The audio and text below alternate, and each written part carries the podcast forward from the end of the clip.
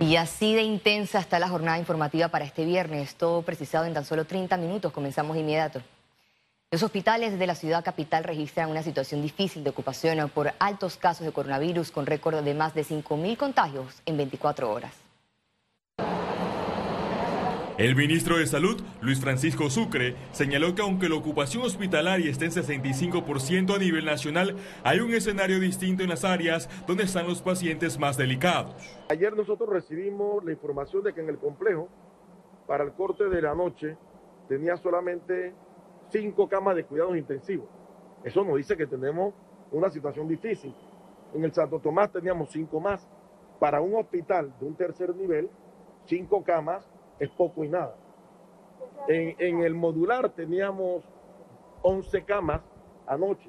Para ampliar la capacidad, el MINSA recibirá la próxima semana el Instituto Superior del Este, con 114 camas COVID-19, 95 para pacientes moderados y 19 para la unidad de cuidados respiratorios. Muy bien. Las autoridades este viernes hicieron el recorrido por la obra que tiene un costo de 1.313.000 dólares y un registro de 98% de avance. Nosotros ya eh, de manera inmediata, entre lunes y martes, estamos instalando las camas para que esté operativo. Ahora, recordemos que todavía en el Figali nos queda una sala donde tenemos cerca de 30 y 35 camas todavía disponibles.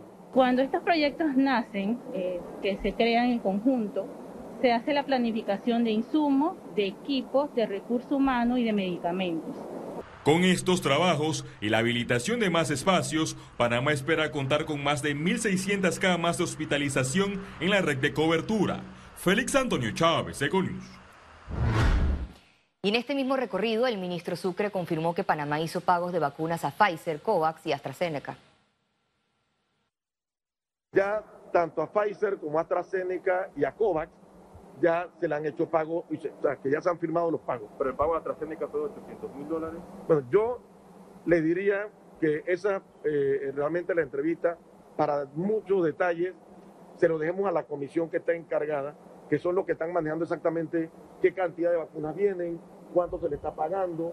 Sería lo mejor para, yo no quiero profundizar realmente, porque son ellos los que están encargados de este tema, nosotros estamos supervisando, estamos al tanto, estamos viendo, pero lo que sí le puedo adelantar, que tanto a Pfizer como a AstraZeneca y a el portafolio COVAX.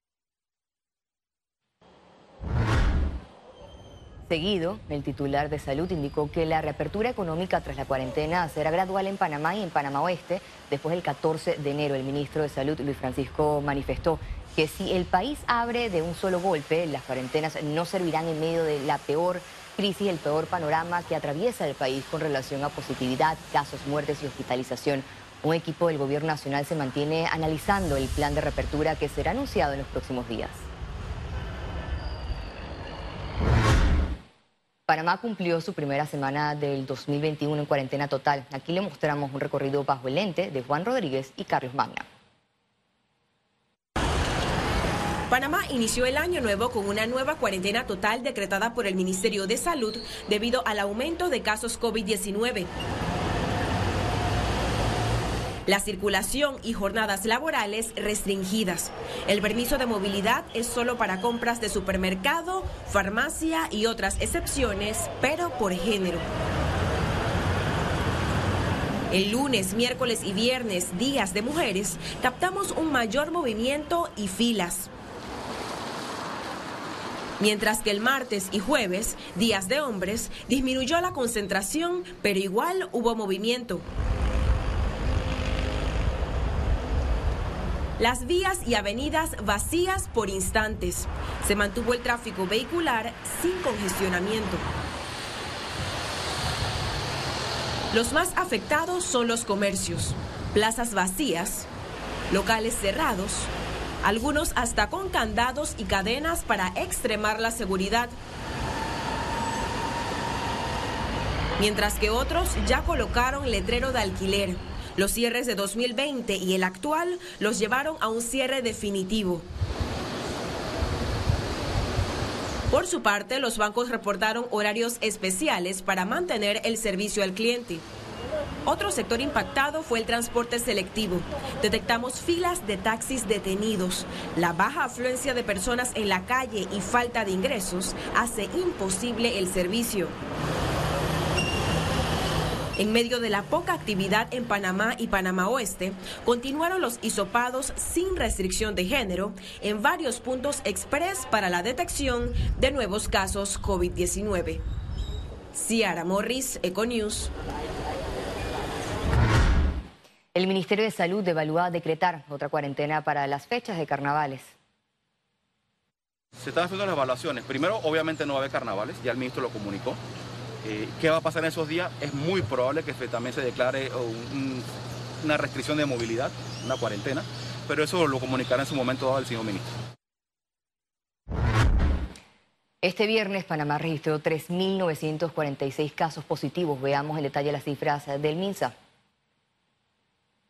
273.037 casos acumulados de COVID-19, de los cuales 3.946 son nuevos casos positivos de coronavirus. 2.373 pacientes se encuentran hospitalizados, 220 en cuidados intensivos y 2.153 en sala. En cuanto a los pacientes recuperados clínicamente, tenemos un reporte de 215.361. Panamá suma un total de 4.365 fallecidos, de los cuales 42 se registraron en las últimas 24 horas. La entrega de las vacunas COVID-19 depende del fabricante, aseguró especialista.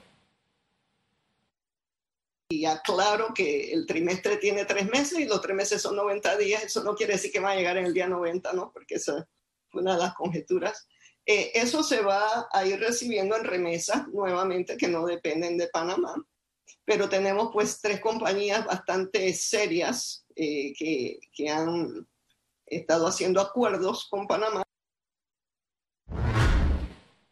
Un centro de hisopados express en Vía Argentina fue instalado para aumentar la capacidad de detección de casos de coronavirus. En el Parque Andrés Bello, la dirección de la, de la región metropolitana de salud atendió a cientos de conductores hasta la una de la tarde. El personal médico informó que esta no será la última vez que se instale el punto de pruebas COVID-19 debido a que las próximas semanas anunciarán las nuevas fechas de diagnósticos masivos. En los últimos meses, el corregimiento de Bellavista ha reflejado un aumento de casos positivos.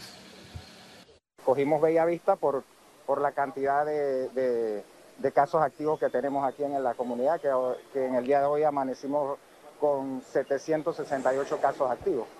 Entonces, esto es eh, para ir eh, dándoles una mejor trazabilidad.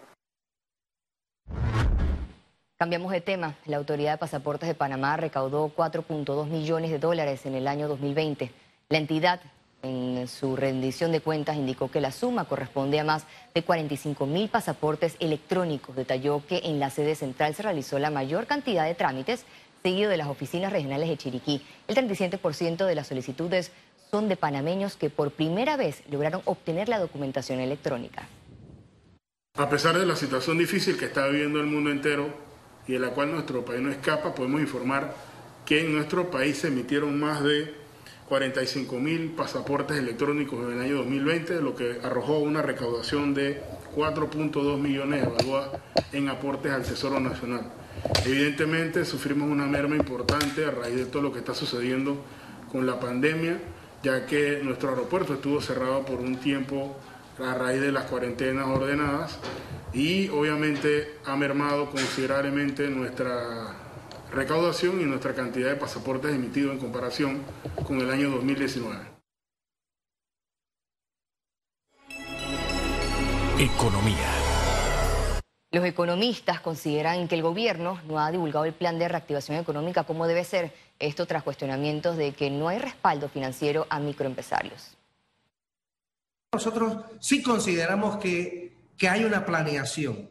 A mí me parece que la falla está en que eh, no se ha divulgado como debe ser. Nosotros eh, necesitamos que el Ministerio de Economía y Finanzas verdaderamente eh, informe a la prensa, a la ciudadanía de todos los programas, porque programas hay muchos, sobre todo desde el punto de vista del financiamiento, sobre todo desde el punto de vista de los alimentos. Es decir, hay una traza importante, algunos lo lleva el Ministerio de Desarrollo Agropecuario, otros el Ministerio de Economía y Finanzas, pero se necesita más información, más divulgación para que la ciudadanía esté enterada. El Ministerio de Obras Públicas y de Economía evalúan propuesta de financiamiento del cuarto puente sobre el canal. El presupuesto del año pasado y el presupuesto de este año ha, recibido unos ajustes importantes eh, porque pues, eh, hemos tenido que dedicar fondos eh, y también importantes para el tema de Panamá Solidario y también el control de, los problemas de salud generados por la pandemia. En este momento, eh, lo que estamos haciendo con el contratista, que ya nos presentó una propuesta de financiamiento, ahora la estamos evaluando con el Ministerio de Economía y Finanzas, es tratar de conseguir un financiamiento privado por parte del consorcio Panamá Cuarto Puente, de manera que el proyecto pueda seguir adelante con todas las restricciones presupuestarias con las que contamos. El Ejecutivo extendió el control de precios por seis meses más. La Codeco informó este viernes que mediante decreto ejecutivo 26 del 7 de enero del 2021 se extendió la vigencia que establece los precios máximos al por menor de 14 productos alimenticios en la República de Panamá. Señalan que el objetivo es asegurar que una posible desregularización genere un incremento no justificado en productos de mayor sensibilidad. Distintas opciones de energía y digitalización marcarán la transición energética en Panamá. Yo creo que eh, va a haber una transición energética con, eh, muchísima, eh, todo el tema de digitalización, todo el tema de que, el, consumidor o el cliente pueda escoger o pueda seleccionar su tipo de energía. Esto viene. Yo creo que de esta manera, el presidente de AES Panamá proyecta la transición energética en Panamá a futuro. Yo creo que vamos a ir muchísimo con todo el tema de almacenamiento de energía, donde nosotros AES eh, a nivel global somos, somos los número uno. Yo creo que aquí va a venir muchísimo también el almacenamiento de energía que permita darle mayor profundidad a todo lo que tiene que ver con renovables, ¿no? como el solar, el viento. Aseguran que los usuarios y autoridades decretaron que quieren energía renovable y más económica, por lo que la industria debe encaminarse hacia esa ruta. Ciara Morris, Econews. Al regreso internacionales y recuerde, si no tiene la oportunidad de vernos en pantalla, puede hacerlo en vivo desde su celular a través de una aplicación destinada a su comodidad. Es cable onda Go, solo descárguela. Listo, ya venimos. Quédese con nosotros.